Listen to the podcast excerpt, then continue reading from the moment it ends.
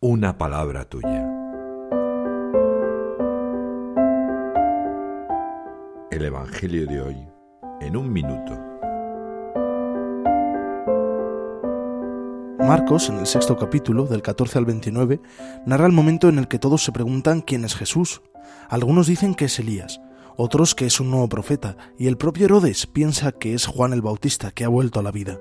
Fue él quien se la quitó, pues la hija de Herodías, su esposa, le había pedido la cabeza de Juan Bautista tras danzar para él y sus invitados en una ocasión como recompensa.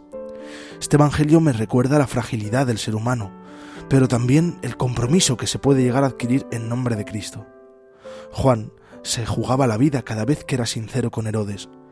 Yo sigo mi conciencia, me juegue lo que me juegue.